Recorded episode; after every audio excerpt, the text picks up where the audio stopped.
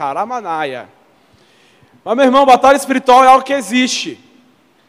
Tem gente que fala assim, ah, pastor, você é, é um, é um pastor mais tradicional, você não fala tanto dessas coisas e tal. Falei, meu irmão, meu irmão, nós não ignoramos o mundo espiritual, apenas eu não dou ibope para diabo.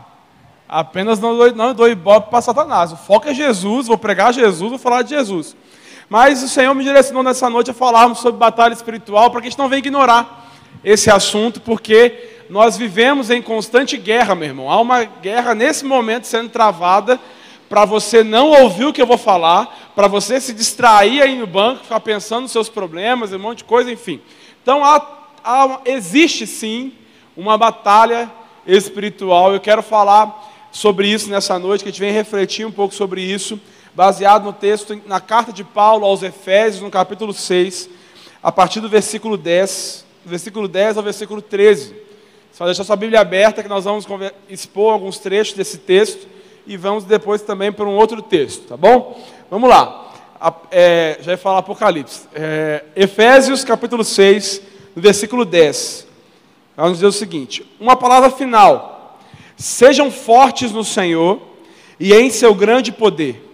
Vistam toda a armadura de Deus para que possam permanecer firmes contra as estratégias do diabo pois nós não lutamos contra inimigos de carne e sangue, mas contra governantes e autoridades do mundo invisível, contra grandes poderes deste mundo de trevas e contra espíritos malignos nas esferas celestiais. Portanto, vistam toda a armadura de Deus para que possam resistir ao inimigo no tempo do mal. Então, depois da batalha, vocês continuarão de pé e firmes. Eu quero ler na versão de, daqui que a Lu coloca para nós aí. Volta para nós lá, Lu, no versículo 10. Vamos ler junto aqui, para a gente entender bem. Finalmente, fortaleçam-se no Senhor e no seu forte poder. Vistam toda a armadura de Deus para poderem ficar firmes contra as ciladas do diabo. Pois a nossa luta não é contra seres humanos, mas contra os poderes e autoridades, contra os dominadores deste mundo de trevas, contra as forças espirituais do mal nas regiões celestiais. Por isso, vistam toda a armadura de Deus, para que possam resistir no dia mal e permanecer inabaláveis depois de terem feito tudo. Assim, mantenham-se firmes se, aí vamos falar do cinto da verdade. Isso aí não, vocês, depois a gente vai. Isso aí. Amém, amém, irmão? Até o versículo 13. Essa é a carta de Paulo que Paulo escreve aos Efésios. No capítulo 1, Paulo ele vai nos apresentar o grande plano de Deus para a nossa salvação. Né, que Deus nos escolhe, Deus nos escolheu antes da fundação do mundo, que Jesus nos redime na cruz e que o Espírito Santo nos cela para o dia da redenção.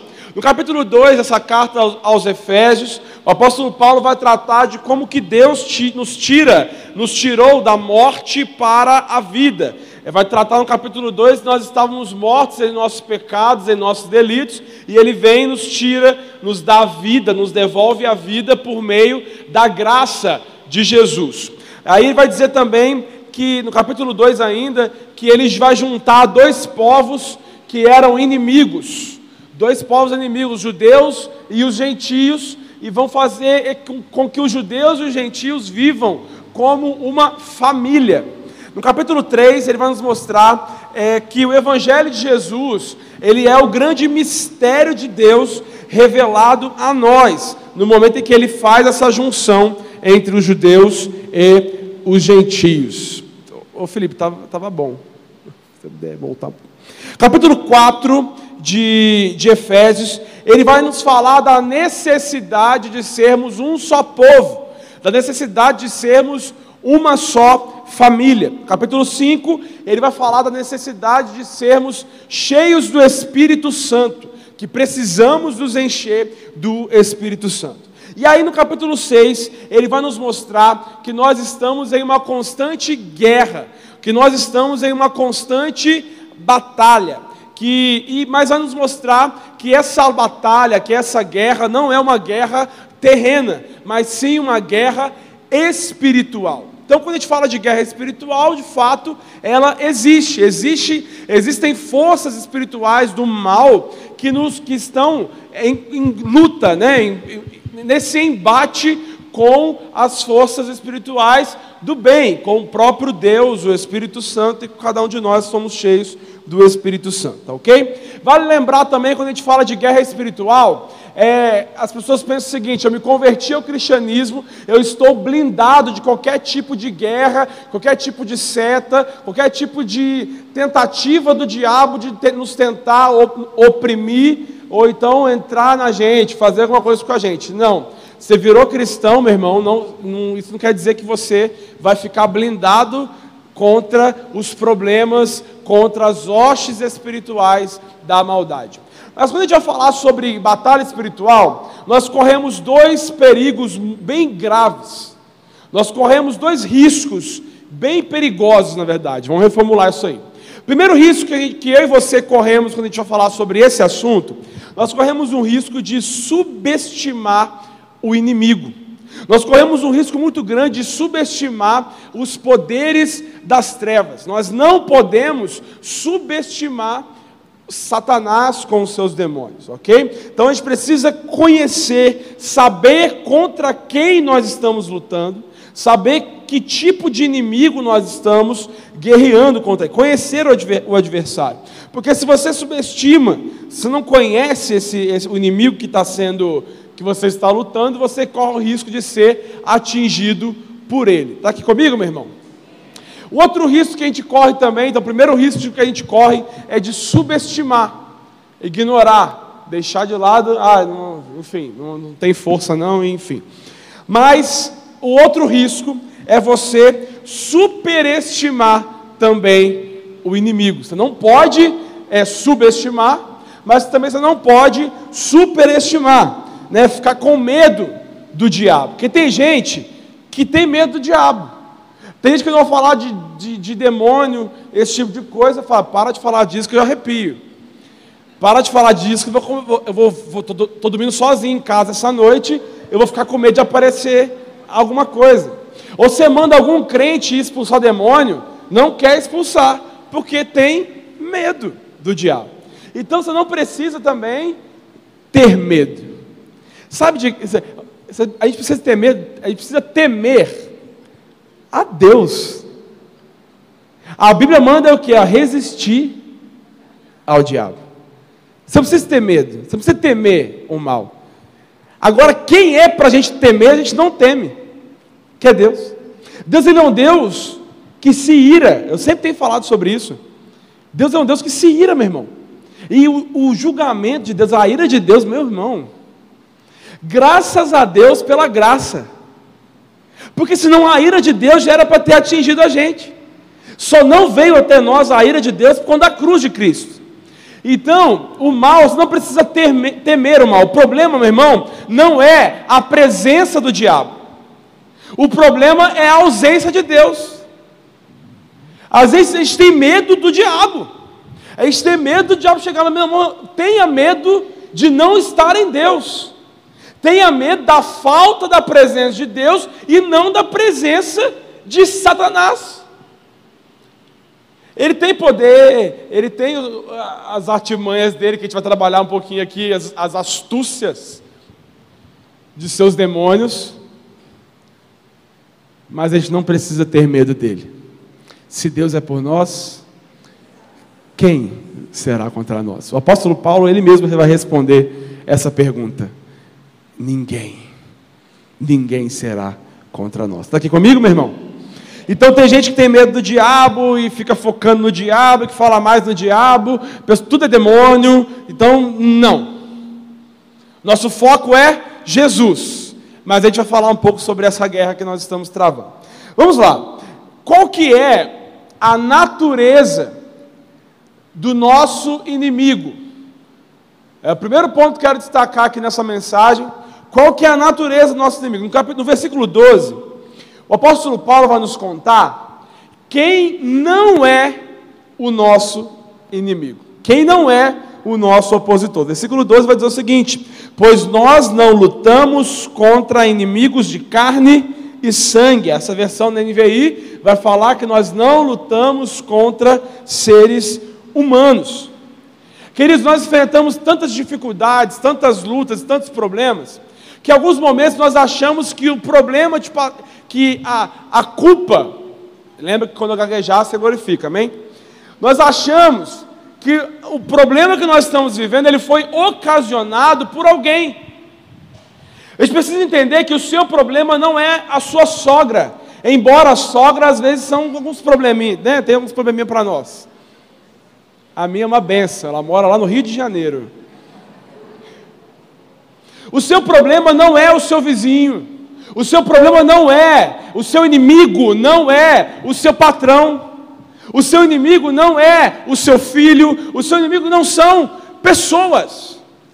Então, quando a gente falar de batalha espiritual, você não pode achar que o seu inimigo, que nessa luta, nessa batalha, você tem que lutar contra pessoas. Não. Não é sogra, não é sogro, não é vizinho, não é patrão, não é marido, não é mulher. A gente fala assim: nossa, se, se não fosse Fulano, a minha vida seria muito melhor. A gente fala essa frase. Se não fosse Beltrano, se Fulano não tivesse feito aquilo, ou a, a, a, amém, aquela, aquilo, ou isso, aquilo, a minha vida seria um mar de rosa. Tira essa frase da sua boca, meu irmão. Porque a sua luta, o seu problema não são pessoas. Amém, meu irmão? Se nós não entendermos isso, meu irmão, nós vamos machucar muita gente. Se nós não entendermos que a nossa batalha não são contra seres humanos, nós vamos acabar matando pessoas com as nossas palavras. Porque tem, tem crente que pega uma pessoa na família, não sei, você sabe. Quem faz isso aqui não, não se manifesta e nem, nem mexe no banco para não saber que eu sei. Mas tem gente que pega uma pessoa que fala assim: o problema da minha existência é fulano. E marca aquela pessoa para o resto da vida. E qualquer coisa que fulano faz, já fala, não, ela foi usado por Satanás para fazer isso e está acabando comigo. Mas a gente precisa entender, meu irmão, de uma vez por todas, porque senão nós vamos assassinar pessoas com as nossas palavras e com o nosso comportamento. Nós vamos cada vez mais machucar seres humanos, achando que o problema são eles. Mas o apóstolo Paulo está nos mostrando aqui que a natureza do nosso inimigo não é natureza humana. Tem gente que é usado por diabo. Tem gente que empresta a boca para o diabo para falar besteira. Sim. Mas nossa guerra não é contra eles. Posso ouvir um amém por isso, meu irmão? Então, se tem aquela pessoa que você diz e fala sempre que se não fosse Fulano, a minha vida seria diferente, a partir de hoje, deixa isso de lado. Deixa isso de lado. Então o apóstolo Paulo vai nos mostrar que a nossa luta não, são, não é contra pessoas, ok? Porque a gente vai correr esse risco de matar pessoas, machucar pessoas, e também vamos correr o risco de transformar o nosso aliado em inimigo e o nosso inimigo em aliado. Então, meu irmão, todos nós aqui somos aliados uns dos outros. Ninguém está aqui para destruir ninguém. Ninguém tem que destruir ninguém, embora há divergências de pensamentos, embora às vezes problemas de relacionamentos, mas nosso, nossa luta, nossa guerra, nós não temos que ficar brigando e lutando contra a gente. Só vi um amém. Versículo 12, nós vamos entender algumas coisas sobre, essa, sobre, sobre, sobre o diabo. Aí o versículo, vamos lá, o versículo 11, ele vai nos contar então quem que é esse nosso inimigo. O versículo 11 vai dizer o seguinte: Vistam toda a armadura de Deus, para que vocês possam permanecer firmes contra as estratégias de quem? Do diabo. Então, nosso inimigo é de fato diabo. Ele tem vários nomes nas escrituras. Nas escrituras tem lá diabo, Satanás, acusador, Lúcifer, antiga serpente, dragão, Beuzebu, adversário, inimigo, tentador, maligno, pai da mentira, assassino, Deus deste século, príncipe das potestades, do ar e entre outros nomes aí.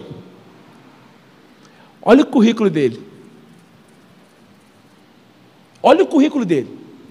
Ele tenta, ele é o pai da mentira, ele é assassino, ele é príncipe das potestades do ar, ele é adversário, ele é a antiga serpente. Olha o currículo do nosso adversário. Olha o currículo do nosso inimigo. Nós estamos enfrentando um inimigo muito forte, para a gente não subestimá-lo.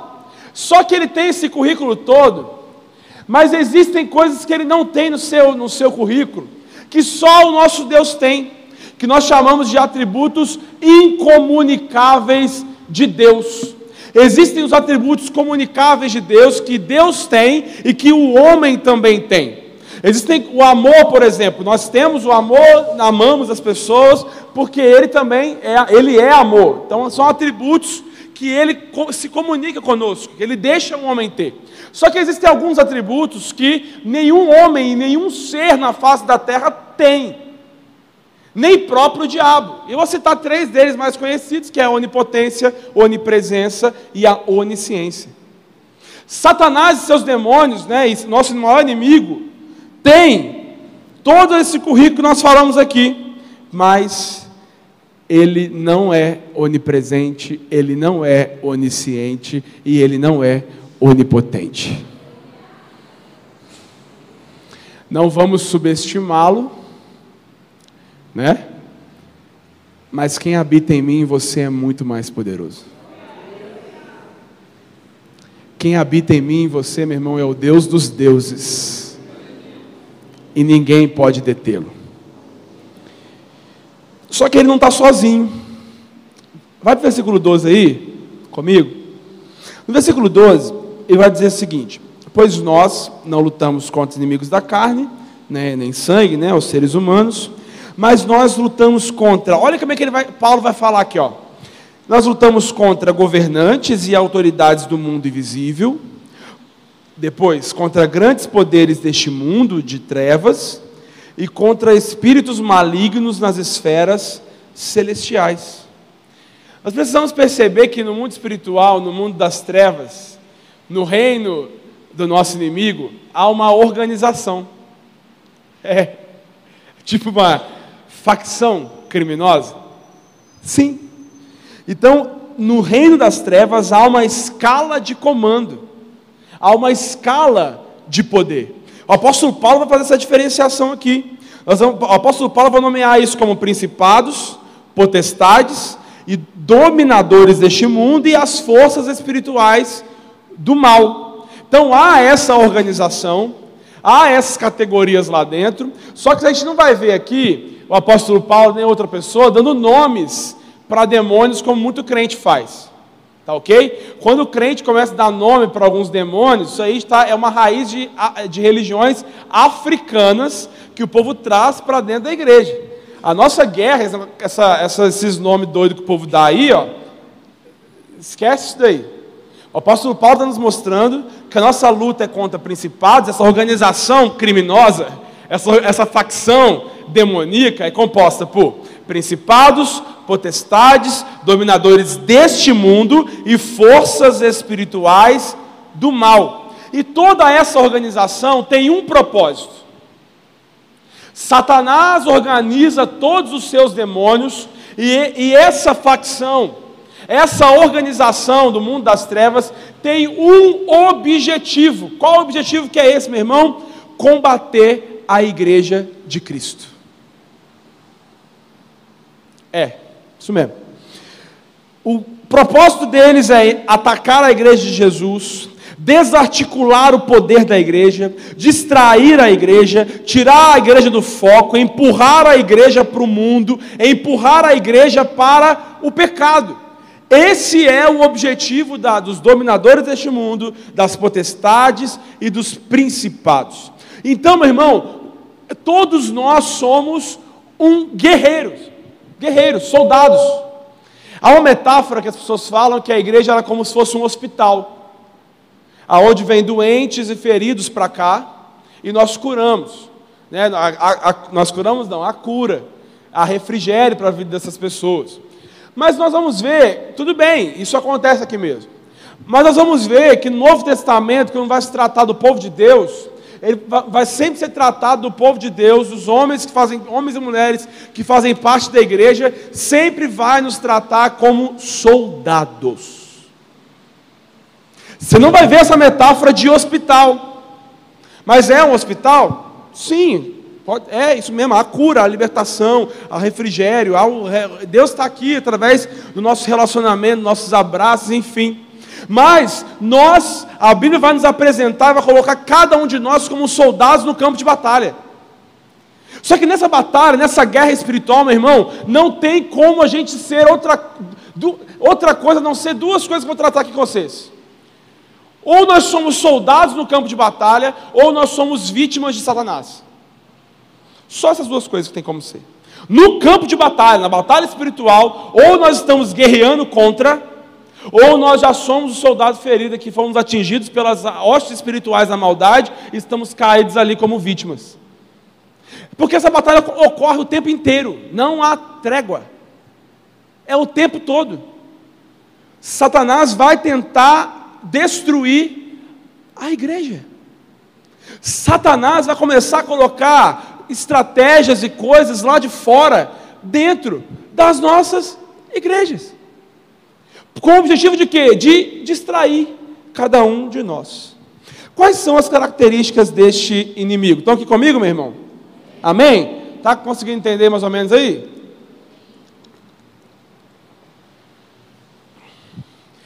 As características desse inimigo, no versículo 2 vai nos contar que eles são poderosos. O alcance deste inimigo ele é mundial. A palavra vai nos dizer que o mundo jaz do maligno, né? ele tem um reino e ele tem os seus súditos a essa organização, então eles são poderosos, eles cegam as pessoas, eles vão atuar, o diabo e os seus demônios vão atuar para poder cegar as pessoas e sempre vai atuar nos filhos da desobediência. Os filhos da desobediência são aqueles que não vivem de acordo com os preceitos do Senhor. Ele sempre vai é, é, é ser, tentar cegar aqueles que são filhos da obediência, mas ele vai atuar através dos filhos da desobediência. Então o texto vai nos contar, no início do capítulo do versículo 12, que eles são poderosos.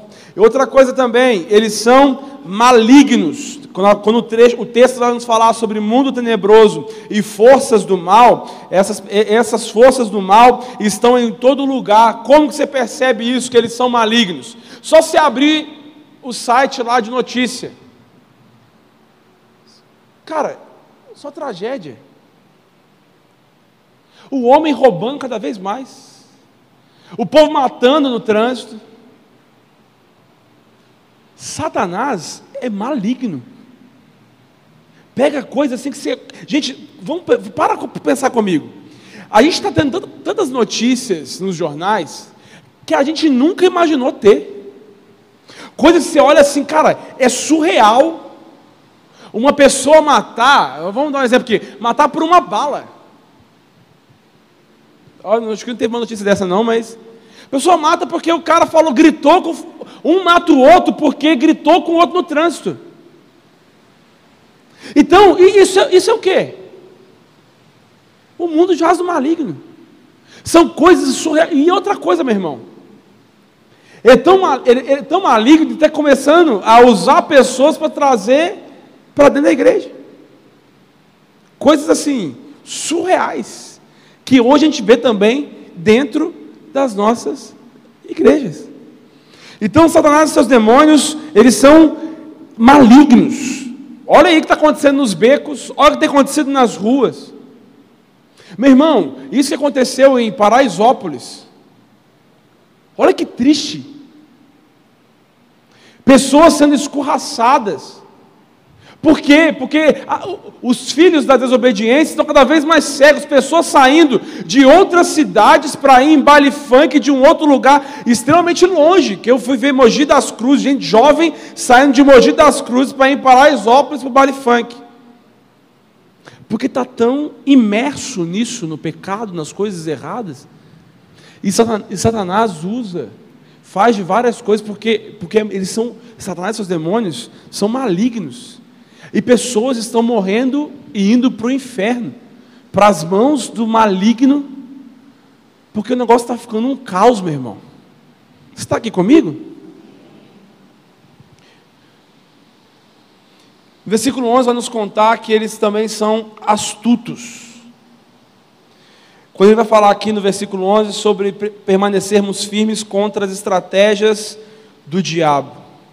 Essas estratégias aqui no grego é estratagema. Porque Satanás, ele monta várias ciladas. Ele coloca várias armadilhas.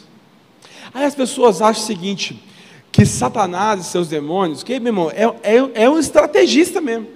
Aí, você acha que vai colocar cilada, armadilha, no botequim da esquina, onde o povo fica enchendo a cara? Você acha que vai colocar cilada e armadilha no carnaval, agora em fevereiro, festa da carne? Você acha que vai colocar armadilha e cilada numa boate, por exemplo? Para que, que ele vai querer colocar cilada e armadilha para as pessoas que já estão com ele? Ele vai colocar e vai oferecer e colocar cilada e armadilha para nós. Você está com fome, ele vai se apresentar te entregando pão. Ele é astuto, meu irmão. Ele é astuto. E com o próprio Jesus, Jesus no, no deserto, tentar, Jesus está com, tá com fome. Te dou. Satanás, quando ele está falando sobre as estratégias, e há estratégias sutis, que vai fazer eu e você irmos para o caminho mais fácil. Sabe aquele problema que a gente tem para resolver e do nada aparece uma solução rápida? Sabe aquela solução que vai, cara, isso aqui vai resolver o problema que eu estou há dois anos tentando resolver e não consigo? Cilada vai ser muito mais fácil. Só que vai nos levar para a morte. Então, Satanás é maligno, Satanás é astuto, porque há uma estratégia, vai apresentar soluções fáceis, oportunidades, vai nos oferecer banquetes, pra, vai tentar nos seduzir, porque às vezes Satanás não vai vir como a fúria de um leão, mas ele vai vir como a astúcia de uma serpente. Porque a gente acha que o diabo vai vir atacar assim com tudo, né? Nem sempre. Coisas sutis, que a gente chama de coisa boba do dia a dia. O caminho mais fácil são as estratégias do diabo para nós. Eu quero que você vá comigo para a gente poder entender melhor. Vá lá em Lucas no capítulo 11. Depois a gente volta aqui para Efésios. Vá lá, Lucas 11. Está acordado aí, irmão?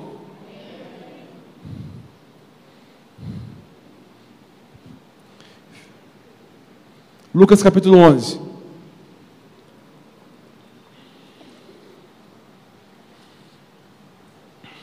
Versículo 21 e 22.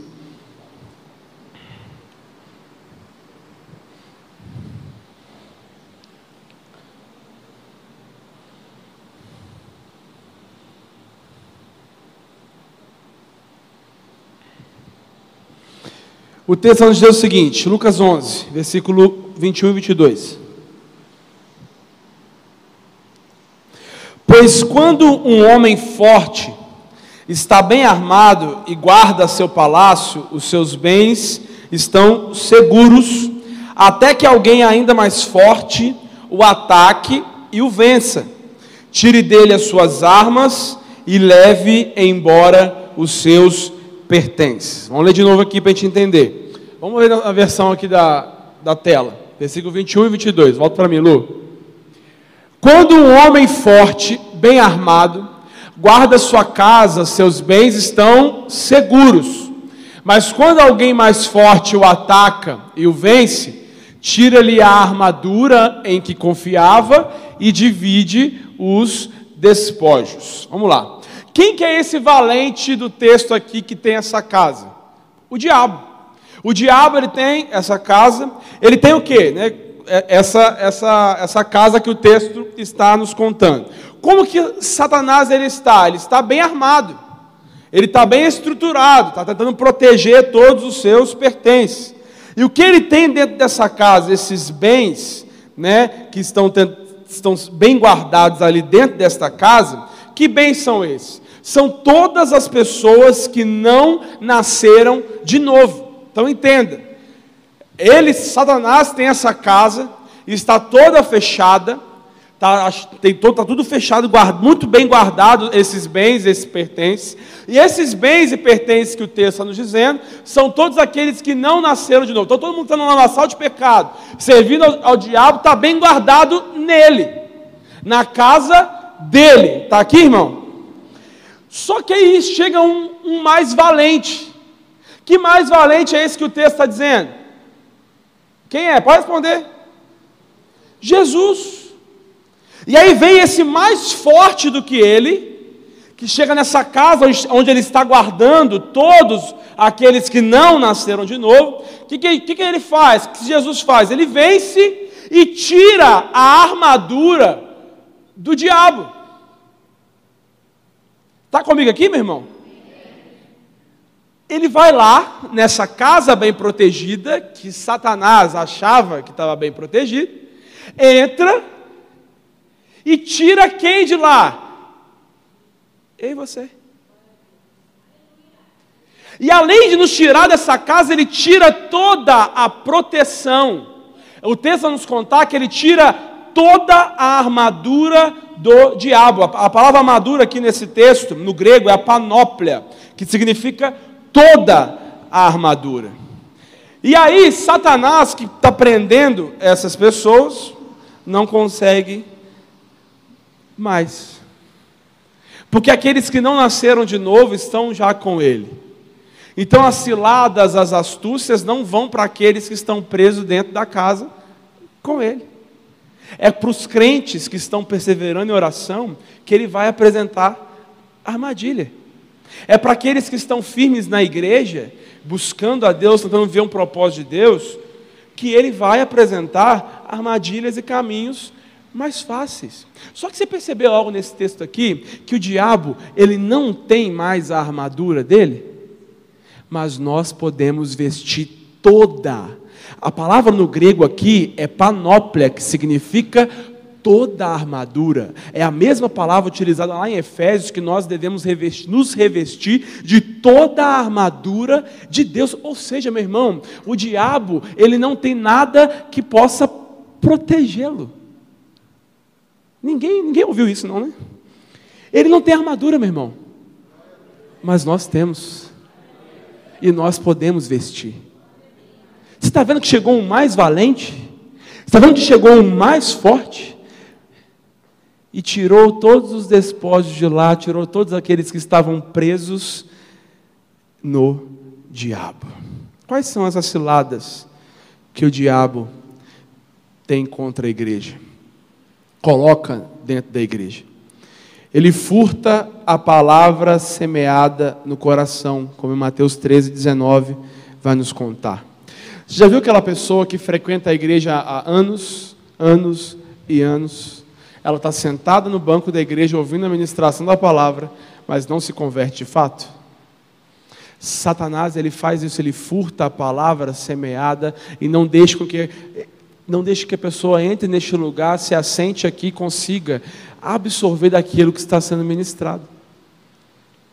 Ele começa a colocar distrações no nosso coração, onde a gente entra no culto e sai da mesma maneira que nós entramos. Sabe aquela pessoa que não consegue absorver nada? Talvez você está aqui nessa noite, está anos e anos entrando e saindo da igreja, não consegue absorver nada do que é pregado. Satanás ele vai arranca da gente das, a palavra que é semeada no nosso coração. Começa a colocar dúvidas. Você está escutando as escrituras e você começa a ter dúvidas. Será que isso é verdade? E aí lança a incredulidade em nós. Meu irmão, está vendo que é uma batalha aqui dentro? Tem gente que acha que não tem batalha espiritual aqui dentro. Tem. Enquanto eu estou falando disso, tem gente que está distraída, que não consegue parar para prestar atenção. Sabe aquele negócio de você, o nosso próprio celular, meu irmão? Ah, Satanás entra no celular? Não. Mas tudo a gente vai, nossa mente vai trabalhar que eu, eu preciso dar uma olhada nessa mensagem.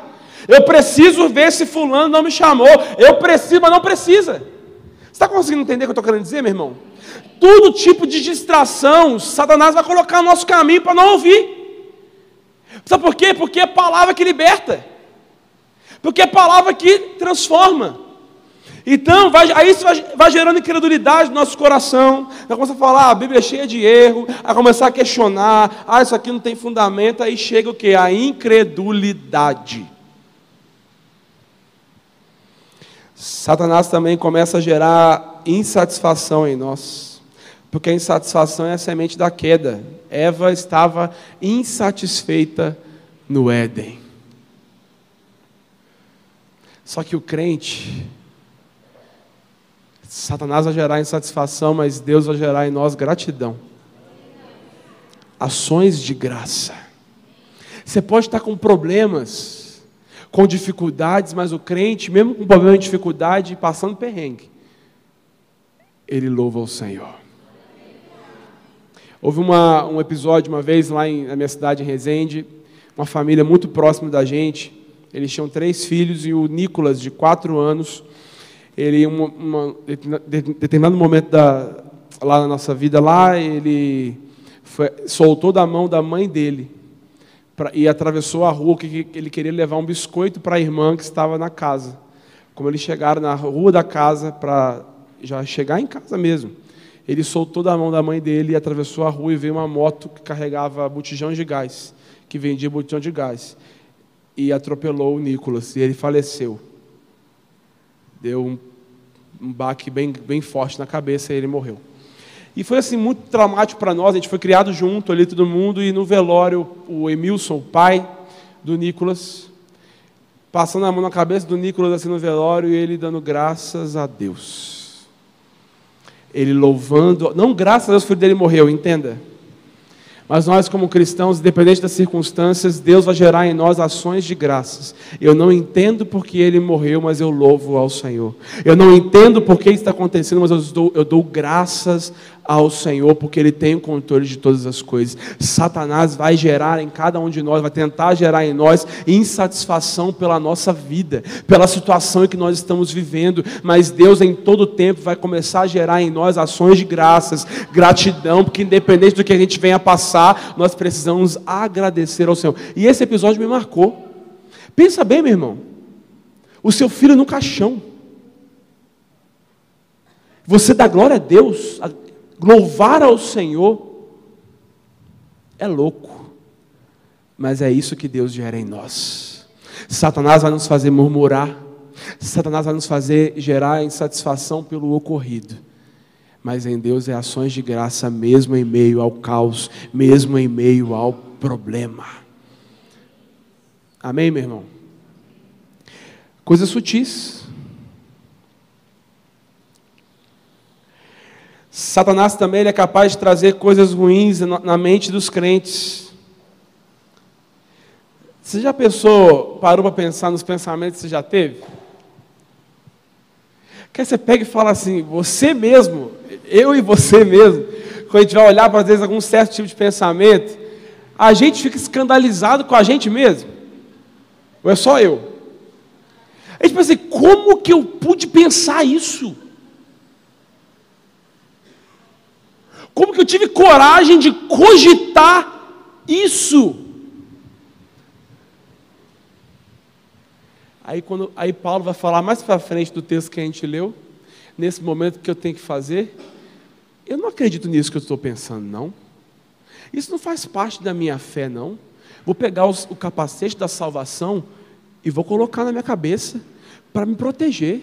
Vou colocar o escudo da fé aqui, ó. Pra, que isso? Que isso, diabo? Cara, não faz parte da gente. O que nós estamos aprendendo nas Escrituras é algo completamente diferente, às vezes vem na cabeça.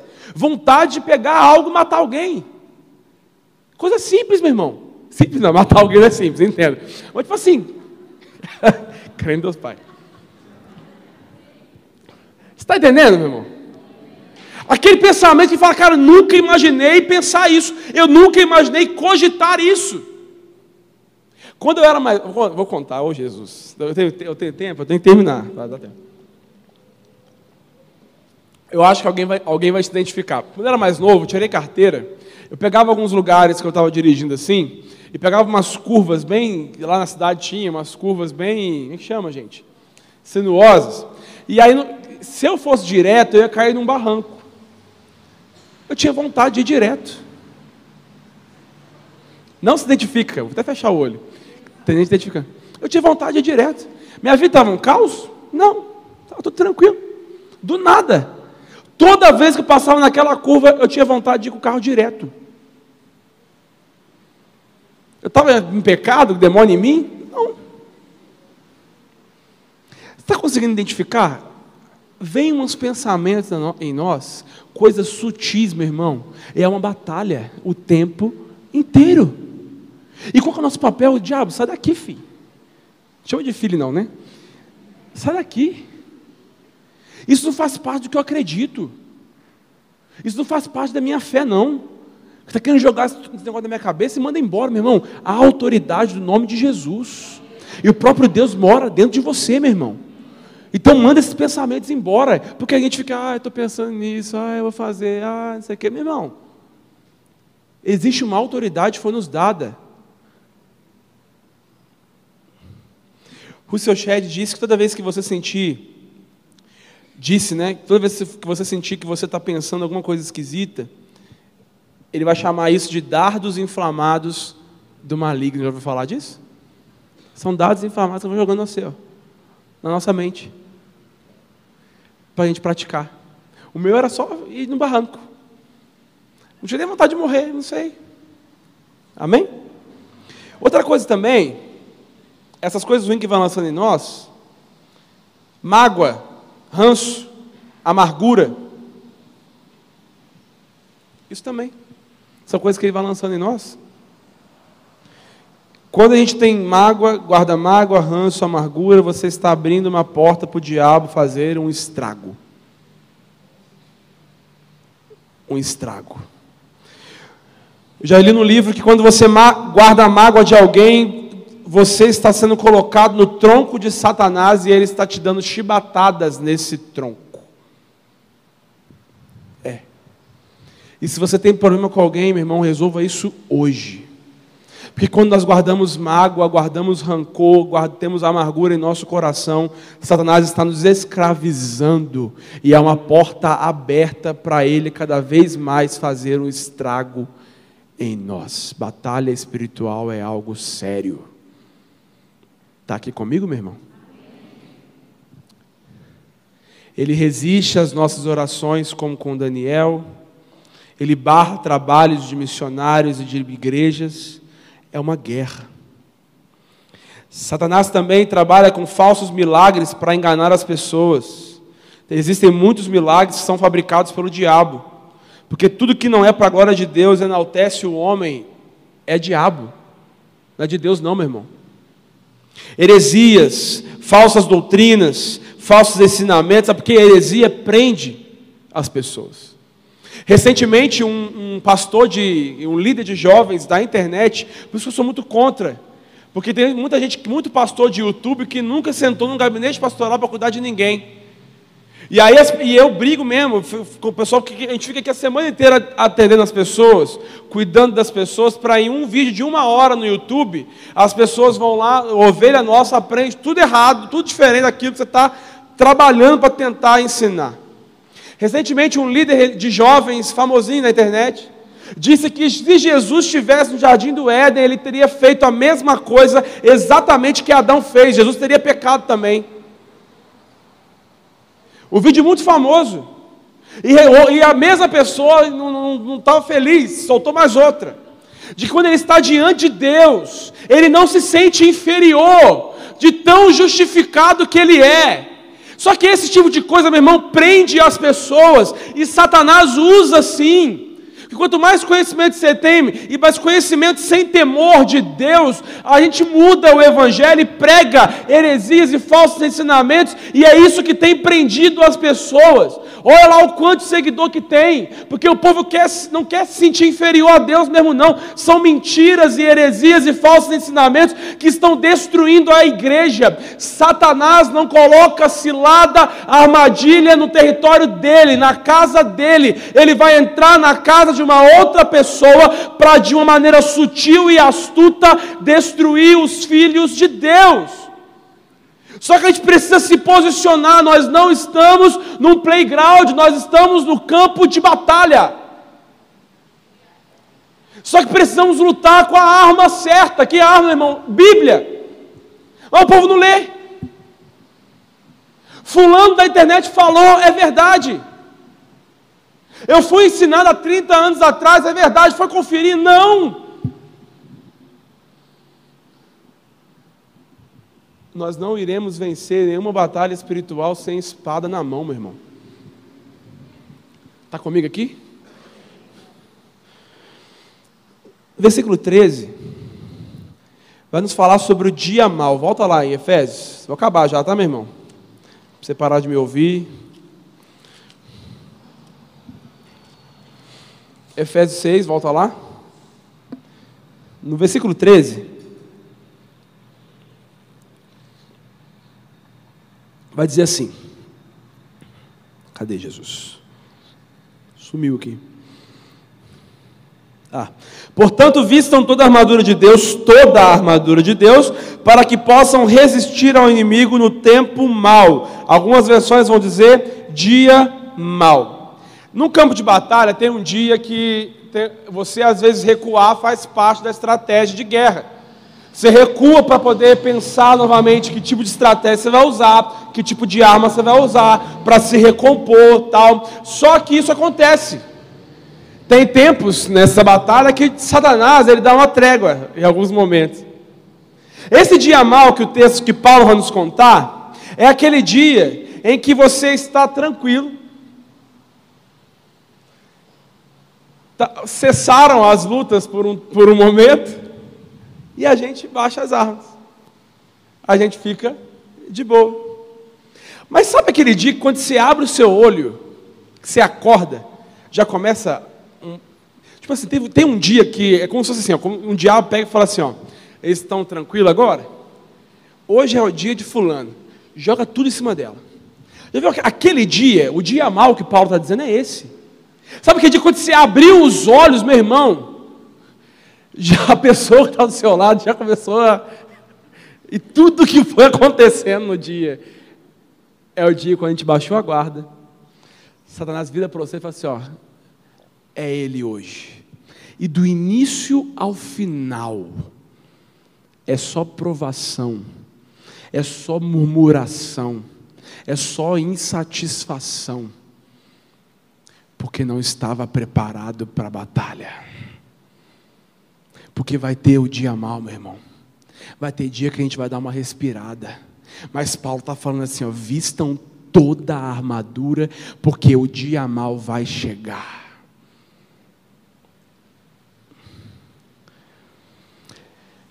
Eu quero finalizar que para a gente poder conseguir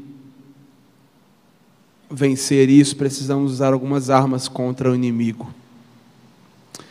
No versículo 10, ele vai dizer o seguinte: Fortalecei-vos no Senhor e na força do seu poder. Não enfrente esta guerra de cara limpa, meu irmão. Não enfrente essa guerra sem as armas.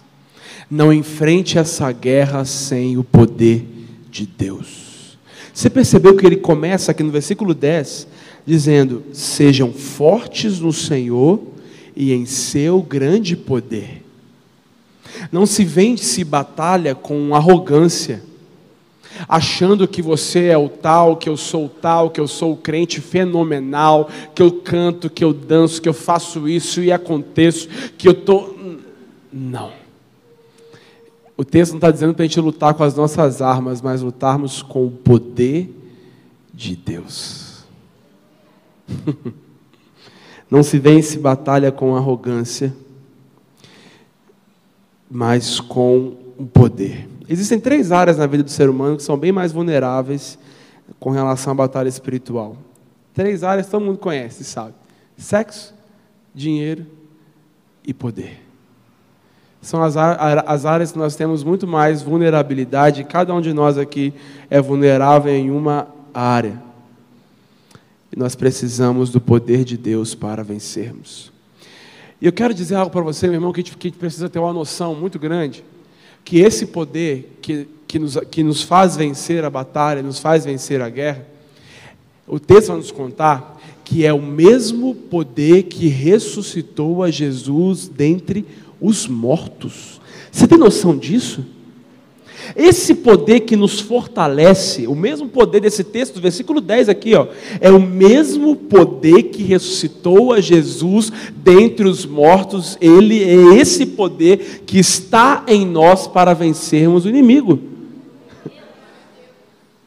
Pois se revistam-se desse poder, fortaleçam-se desse poder. Porque esse poder que fez Jesus ressuscitar, é ele que vai fazer você vencer a sua tentação no sexo, que vai fazer você vencer a tentação no dinheiro, que vai fazer você vencer a tentação com poder. Enfim, não sei qual é a sua tentação, qual é a guerra que tem sido travada, meu irmão, mas o texto vai dizer: fortalecei-vos no Senhor e na força do seu poder. Quanto mais poder, mais vitória você tem. Não dá para vencer com a nossa força do braço, com a experiência que nós temos de cristianismo. Você pode ter 40 anos de crente, se não tiver poder de Deus, você perde. Você fica ali no campo de batalha, machucado no campo de batalha, porque não é experiência e não é a tradição, é poder de Deus. Não podemos lutar com a cara limpa e precisamos de toda a armadura, toda a armadura. Porque o diabo não tem mais a armadura dele.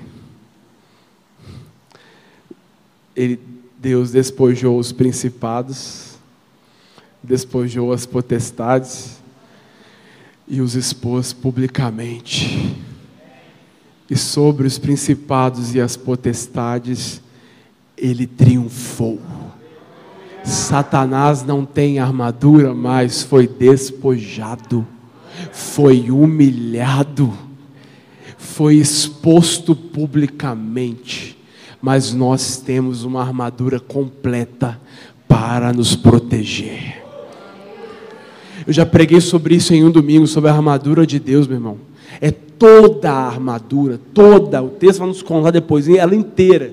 E para fechar, ah, rapidão, sobre a armadura. A armadura do outro não serve em você, não, tá? Tem armadura para você, é sua. Não é a oração do outro, não é o poder do outro, porque tem gente que terceiriza isso. Sabe aquele irmão seis horas? Olha para mim. Jejua por mim. Jejum só sai para você. Sai para o outro, não. Só para você. Para você matar sua carne. Deus tem uma armadura para você. Para de querer pegar a armadura do outro. É você trancar a porta do seu quarto e orar no seu quarto lá e mergulhar nessa palavra. Você vai estar revestido do poder de Deus para vencer tudo aquilo que, ele, que Satanás tem, tem tentado fazer contra você. A armadura do outro não serve. Tem uma armadura só para você. E para finalizar, vigilância constante. Vigiar o tempo todo, não, não cochilar nem o inimigo, nem um minuto, porque o inimigo não tem piedade, ele é destruidor. E o vigilância é o tempo inteiro estou com as escrituras, estou com a palavra, estou em oração, eu estou perseverando em oração. Porque o diabo não tem piedade, não, meu irmão. Ele quer acabar com a igreja de Jesus. Ele quer acabar comigo e com você. Que Deus nos desperte para entendermos isso. Eu quero finalizar. Fique de pé no seu lugar.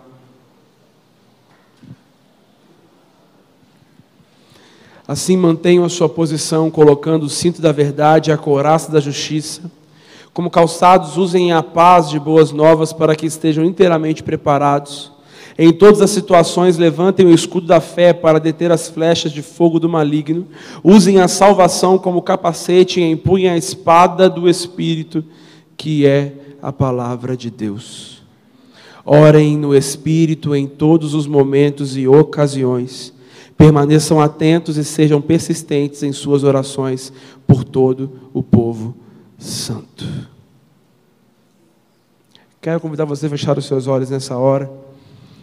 E eu quero nessa noite chamar, e eu entendo e que nessa noite aqui, nesse auditório, nesse dia chuvoso, Deus, né, todos os cultos, na verdade, Deus, Ele, como Deus tem um controle de todas as coisas, Ele seleciona cada um de nós. E Ele não te trouxe para este lugar nessa noite, à toa.